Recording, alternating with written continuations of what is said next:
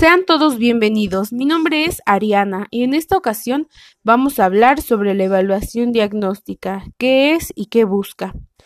La evaluación diagnóstica es un proceso sistemático y riguroso que se hace al inicio de un año escolar, un tema o un periodo académico. Busca dos objetivos. Primero, entender en qué estado están los estudiantes al comienzo del año.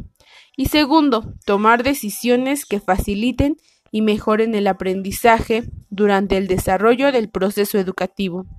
Estos dos objetivos se aplican a tres aspectos, lo que sabe el estudiante, lo que motiva al estudiante y las condiciones de aprendizaje del alumno. El carácter diagnóstico de la evaluación permite analizar, distinguir, discernir entre lo que es capaz de hacer el alumno y lo que no. Como subtema tenemos la evaluación en cuanto a procedimiento. Es un procedimiento para recoger y tratar información sobre el grado de desarrollo de las competencias básicas del alumnado, con el fin de reconocer, pronosticar y tomar decisiones que favorezcan el pleno desarrollo educativo de los alumnos. El carácter preventivo va a permitir identificar el nivel de adquisición de las competencias o aspectos de las mismas y establecer medidas y programas para reforzar y hacer el seguimiento durante los siguientes cursos.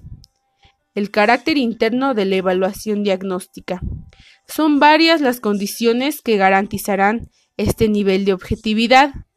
1. La aplicación en condiciones idénticas y controladas una corrección homologada mediante unos criterios de corrección claros y explícitos, un tratamiento riguroso de datos mediante técnicas estadísticas. Una evaluación de las competencias básicas. Esta se fija únicamente en el grado en que ha desarrollado las competencias básicas a las que contribuye, sin duda, los aprendizajes específicos realizados.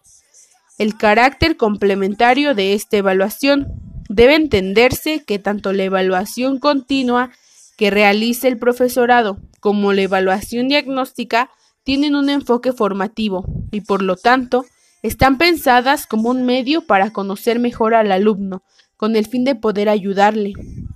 Y vamos a hablar también de lo que no es la evaluación diagnóstica.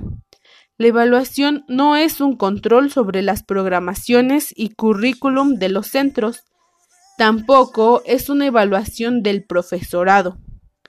La evaluación diagnóstica no es una prueba que evalúa todo lo que ha aprendido el alumno, y mucho menos es una prueba de madurez para tomar decisiones sobre la promoción o no del alumnado.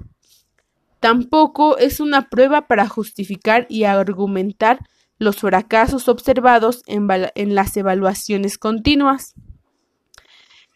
Ahora vamos a hablar sobre los objetivos de la evaluación diagnóstica.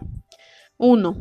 Entender qué saben y qué saben hacer los estudiantes antes de iniciar y tomar decisiones al respecto, considerando qué habilidades, conocimientos e ideas previas tiene cada estudiante si algunos conocimientos son erróneos o son correctos.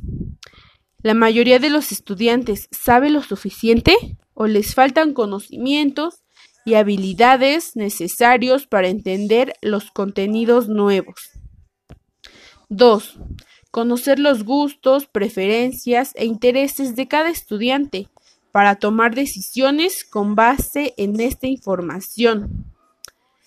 3 conocer los estilos y los ritmos de aprendizaje de cada estudiante para tomar decisiones al respecto. ¿Cómo aprende cada estudiante? ¿Cuántos son auditivos? ¿Cuántos son visuales o kinestésicos? ¿Qué métodos utilizar?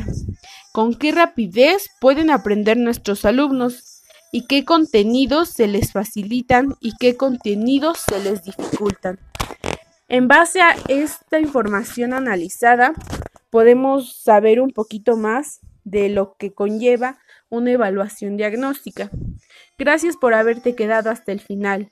Espero y esta información sea útil para ti.